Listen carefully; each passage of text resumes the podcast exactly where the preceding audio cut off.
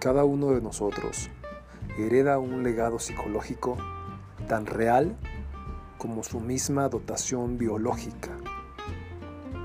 El clima psicológico de nuestro entorno familiar nos expone de continuo a los valores, el temperamento, los hábitos y la conducta de nuestros padres y familiares. De este modo, nuestros padres nos transmiten en forma de pautas disfuncionales de conducta los problemas que ellos no han logrado resolver en su propia vida. Del hogar es de donde partimos. Jay Abrams. Mentalmente fuerte. Hola, bienvenidos. ¿Qué onda? ¿Cómo están? Yo soy José de Jesús, psicólogo clínico y educativo. Y como bien saben, las personas que me han hecho el favor de escuchar este podcast previamente, hoy inicio con la temporada 3 de, de estos temas de psicología profunda que yo he tratado de compartirles de, de una forma amable y de una forma simple. Eh, simple pensado también en que sea profundo. La simpleza y la profundidad deben ir muy de la mano. No es necesario perdernos en terminologías o en conceptos eh, para, para realmente poder hablar de profundidad. Lo simple es profundo. Y por eso mismo es que eh, esta temporada 3 yo decidí ir muy de la mano o totalmente de la mano de series y películas que, que han sido populares o que han sido muy reconocidas para seguir hablando de estos temas de psicología que nos, que nos atañen a todos, que nos, que nos hablan de todos nosotros como colectivo. Y la primera eh, serie que, que voy a tomar como referencia es This Is Us. Seguramente ya la han escuchado, ya están en la temporada 5, si mal no recuerdo. Yo solo he visto hasta la 4. La 5 es reciente, tiene, no sé, dos meses. Y, y, todavía no me animo a verla. Es una serie que, que toca fibras muy sensibles y que como yo le digo a, un par de amigos que me han hablado de ella, este, preguntándome más sobre la serie, es como, es muy buena, tiene tintes muy dramáticos también. Y de preferencia te han hablado la caja de Kleenex. Entonces, bueno, hoy vamos a hablar de, de This Is. ¿Por qué This Is? Los temas que toca esta serie son la familia. La familia como tribu y médula ósea del sujeto. De hecho, ese es el nombre del capítulo de hoy. Y vamos entrando en materia, ¿va? Miren, uno de los elementos más padres de esta serie es que eh, representan cómo la psique humana, tanto del individuo como en colectivo, no, no está fija en un tiempo determinado. Nuestra psique va desde el presente, luego se va al pasado y luego se va al futuro, hacer planes, ¿cierto? Nuestra mente es así, nuestro psiquismo es así no vive específico en el presente. Entonces está brincando en estos tiempos. Y eso es una de las cosas más interesantes que plantea la serie. Eh, yo diseñé este esquema de trabajo tratando de no hacer spoilers. Entonces, si de repente se me va alguno, disculpen, pero realmente es tratando de no hacer spoilers y que también la gente que no ha visto esta serie o las otras de las que voy a seguir hablando, o películas, entiendan los temas. O sea, no importa si las has visto o no, quédate escuchando, vas a encontrar cosas padres. La familia como tribu, eh, este es el elemento nuclear de toda esta serie, ¿no? Entonces vamos a, definir primero qué es familia. Encontré dos definiciones que creo que son las más cercanas o las más eh, allegadas a lo que yo quiero expresar hoy. La familia es un grupo de personas formado por una pareja que normalmente está unida por lazos legales o religiosos y que conviven y tienen un proyecto de vida en común e hijos cuando los tienen. El segundo concepto es, que creo que es más interesante, conjunto de ascendientes, descendientes y demás que están relacionados entre sí por parentesco de sangre o legal. Esta segunda definición habla o define muy bien cómo la familia Pearson, que es la familia de la serie This Is se relacionan entre sí. Cómo esta tribu, eh, que es donde yo estoy hablando hoy, va muy de la mano a tributo. En las tribus había eh, pagos para poder pertenecer a ese grupo de personas. La palabra tributo viene también de tribu. Entonces este tributo, este pago, cada uno de los elementos de la familia lo realiza por diferentes razones. Y eso es lo que vamos a analizar hoy. Porque por eso es que esta serie es tan popular y nos llega tanto, porque nos, nos acerca a reflexionar sobre los tributos que estamos pagando a nuestra familia. Es un tema bien cabrón, bien profundo y vamos a ir viendo, ¿va? El personaje del padre se llama Jack, Jack Pearson. Es un padre ausente y mitificado. aunque eh, su, su vivencia como padre sí es mucho más amorosa, mucho más amorosa de la vivencia que él tuvo con su propio padre, emocionalmente del todo no estaba. Hacía un esfuerzo por estar, que no es lo mismo. Entonces, conforme van pasando los, los capítulos y las temporadas, uno va entendiendo por qué es que, que esta figura de padre ausente llegó a mitificarse, llegó a hacerse un mito, a alguien que pareciera inclusive que los hijos nunca iban a poder alcanzar, ¿no? Que había que idolatrar, que había que estarle agradecido. Entonces, eh, Jack Pearson, esta figura del padre, nos habla mucho de, no se diga en países como el nuestro, de estos padres ausentes físicamente acá o a veces también como en el caso de Jack, que aunque estaban dentro de la familia, o sea, físicamente estaban en casa, emocionalmente no lograron conectarse del todo. Hacían un esfuerzo continuo y ese esfuerzo continuo también les les hacía ausentarse emocionalmente. Cuando, piénsenlo así, cuando están en una relación, cuando realmente están en una relación, no necesitan esforzarse. Cuando la dinámica de, la relación nos exige esforzarnos, eso ya no es natural. Eso habla de que algo está sucediendo que no, no, no está siendo orgánico. Por eso es que Jack eh, aparentaba esta perfección, esta perfección que poco a poco se va cayendo conforme los capítulos y conforme las temporadas, no se diga, pero que ocasionó heridas profundas en la relación con sus hijos. Que ahorita vamos a ir viendo, porque en cada hijo activó cosas distintas. Eso sucede siempre. Y eh, Rebeca, Rebeca Pearson, la madre,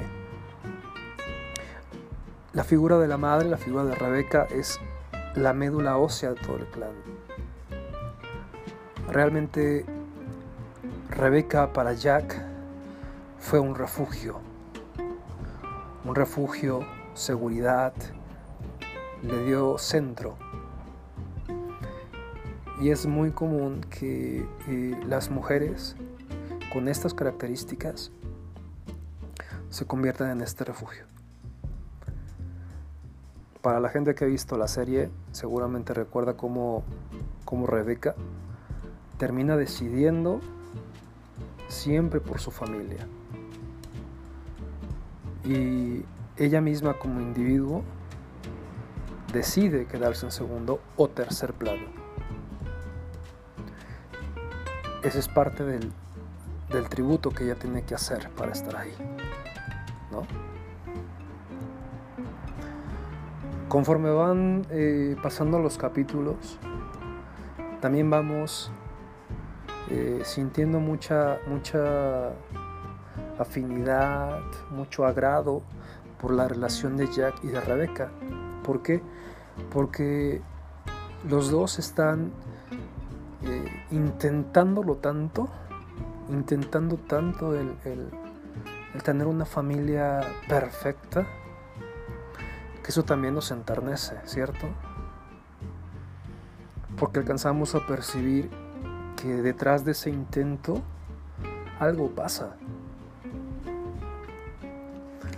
Y los hijos.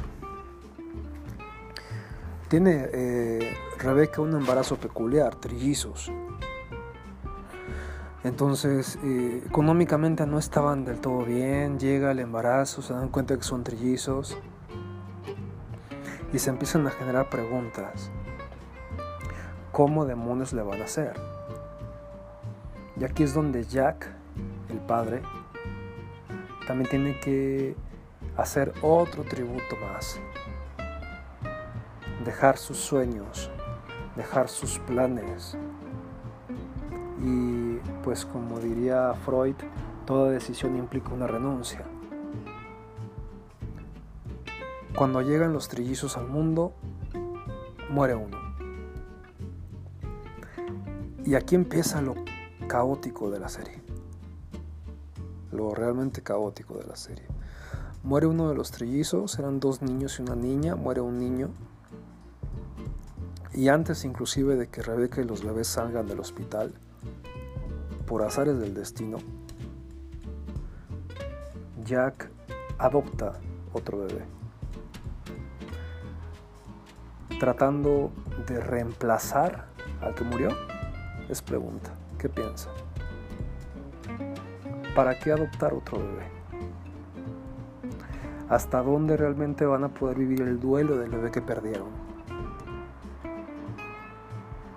cómo este reemplazo también habla de una relación objetal. O sea, es como reemplazar un objeto nada más. Aunque podamos también pensar eh, desde un lado más amable, de, plantear que ese bebé que adoptaron, pues le pudieron dar un hogar, ¿cierto? Al final de cuentas era un niño que dejaron abandonado en una estación de bomberos. Entonces pues también le brindaron un hogar, le brindaron una familia, mayor seguridad. Pero ¿cómo va a crecer ese niño? Sobre todo porque ese niño es negro. Va a ser un niño negro o afroamericano viviendo en una familia de blancos o de caucásicos. ¿Con qué identidad va a crecer? Entonces, bueno, entrando en el rollo de los niños, está Kevin Pearson, Kevin Pearson es el hijo biológico de, Jack y de Rebecca. Conforme va creciendo Kevin, vamos entendiendo más quién es Kevin. Pareciera un niño desenfadado, pareciera un niño bromista, despreocupado, inclusive un poco valemadrista. Pero conforme avanza la serie entendemos que detrás de esta aparente careta de, despreocupado, de valemadrista. Kevin también hace o vive el sacrificio. Hay un tributo que también paga. Siempre está tratando de que los demás sonrían, de que estén tranquilos, de que estén felices. Y eso es algo que Kevin va a arrastrar hasta los 40. es un tributo que él no puede cuestionarse hasta antes de ese tiempo. Para la gente que ya vio la serie hasta la temporada reciente, pues va a saber muy bien de lo que estoy hablando. Para los que no, les, sugiero que la vean, ¿eh? está hermosa la serie. Y podrán entender mejor cómo esta careta, cómo esta máscara de, relajado, de, de risueño, de travieso, es parte del tributo que tiene que, que tiene que pagar a su familia. Y luego viene Kate, que es la niña. Kate es una niña que padece obesidad infantil. Es una niña que eh, siempre está en competencia y comparación con su madre. Que el tributo que ella paga es no explotar sus talentos para no sentir culpa por porque la madre no no pudo o no decidió, más bien dicho, al final explotar sus propios talentos. Entonces es una niña que se hace gris, queda opaca.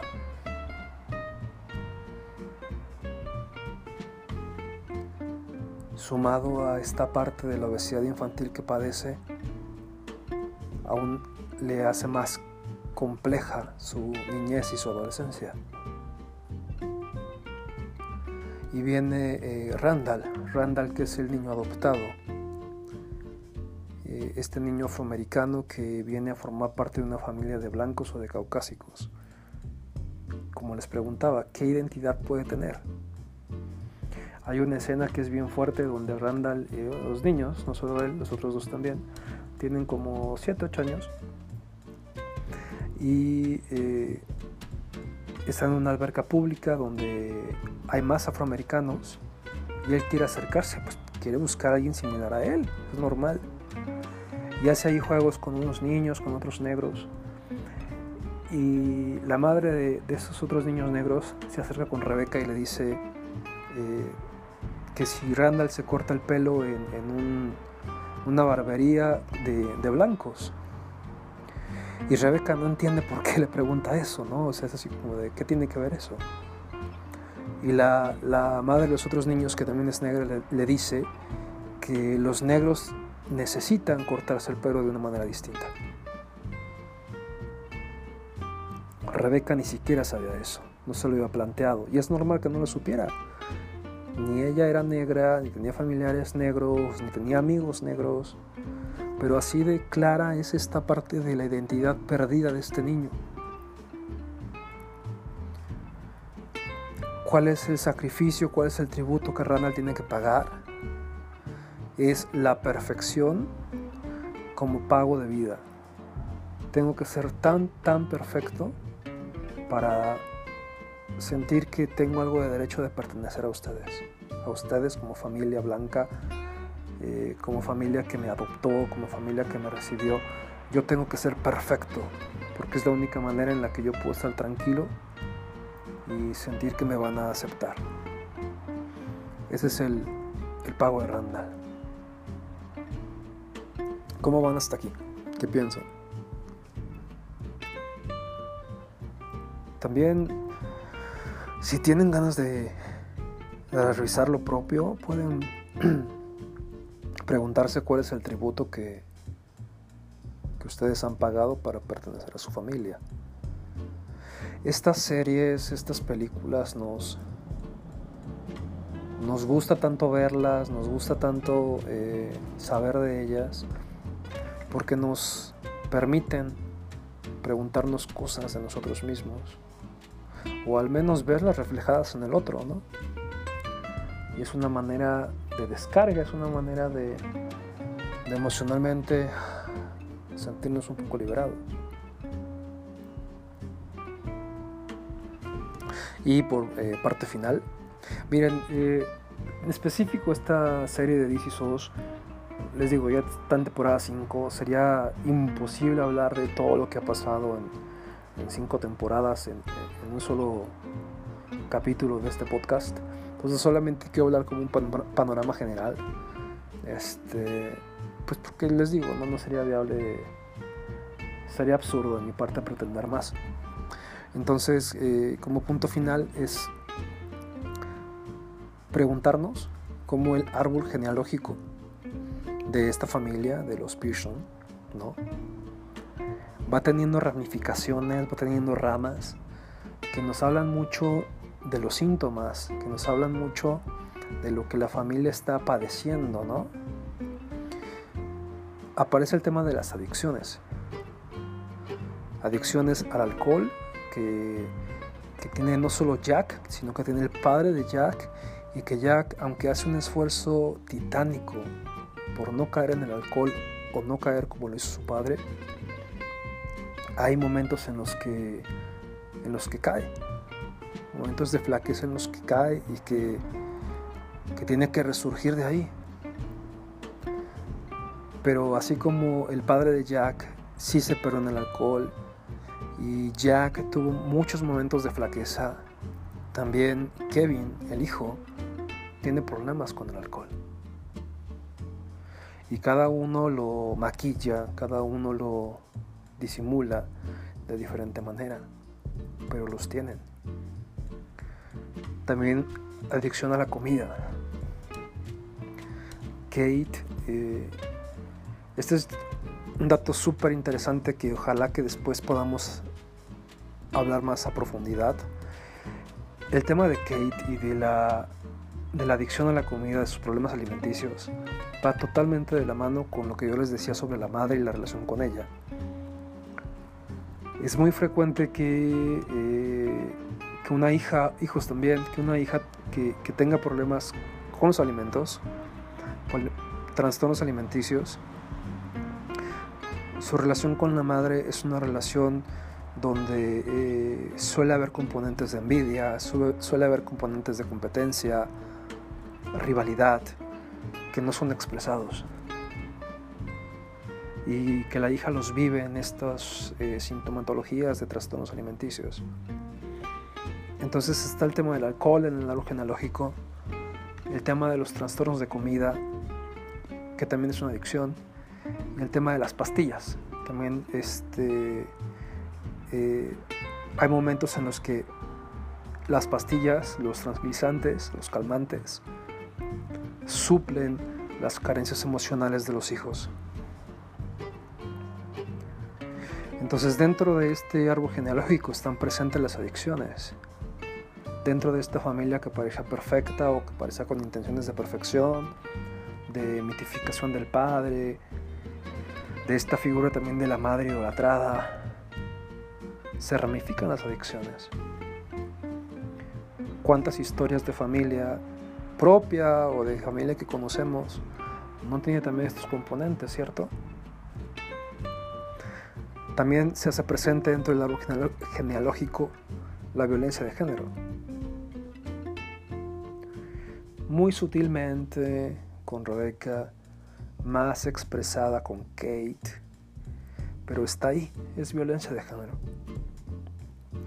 Y aunque eh, los hombres de esta familia Pearson sí hacen un esfuerzo eh, fuerte, realmente fuerte, por alejarse de la masculinidad tóxica, eh, terminan por caer más en este cliché del padre modelo, ¿no? O del hombre modelo, del hombre perfecto.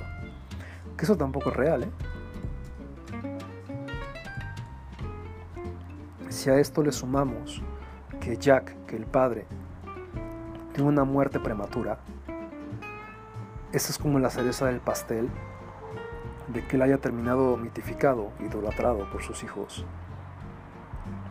cómo cuestionar, o cómo preguntar, o cómo sentirnos enojados con un padre tan perfecto y que además murió de forma prematura.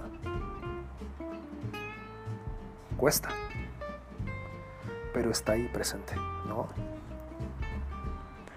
Eh, pues hasta aquí creo que es lo que yo podría plantear de la serie. Espero que haya sido interesante. Espero que que si tienen dudas, si tienen este, eh, percepciones distintas, opiniones que complementen lo que yo platiqué, ya saben que con todo gusto pueden eh, acercarse a redes sociales, está la página SIC de psicólogos. Ahí viene Facebook e Instagram, que es lo que yo uso. Y bueno, esta serie de DCSOS nos, nos da para hablar mucho más. Eh, Entonces, eh, un gusto si quieren continuar la conversación, yo estoy abierto a eso. Y bueno, en la página también están los eh, contactos, teléfonos de contacto por si quieren sacar cita. Yo sigo trabajando solo que virtual, todo por el tema de la pandemia. Que es igual de funcional, ¿eh? No... El, tema de la psicoterapia eh, a partir de, ahora, de la pandemia, nos ha recordado a todos los que nos dedicamos a esto que ha habido momentos en la historia eh, de la psicología como ciencia y de la psicoterapia per se, que, que ya han pasado también por, por asuntos de salud complicados como estos. Y que el trabajo a distancia, y ahora más que tenemos tantas herramientas tecnológicas, pues es sumamente eficaz también. Pues si quieren sacar cita, con todo gusto por ahí podemos contactarnos. Cuídense mucho, nos escuchamos pronto y que tengan bonita semana. Hasta luego.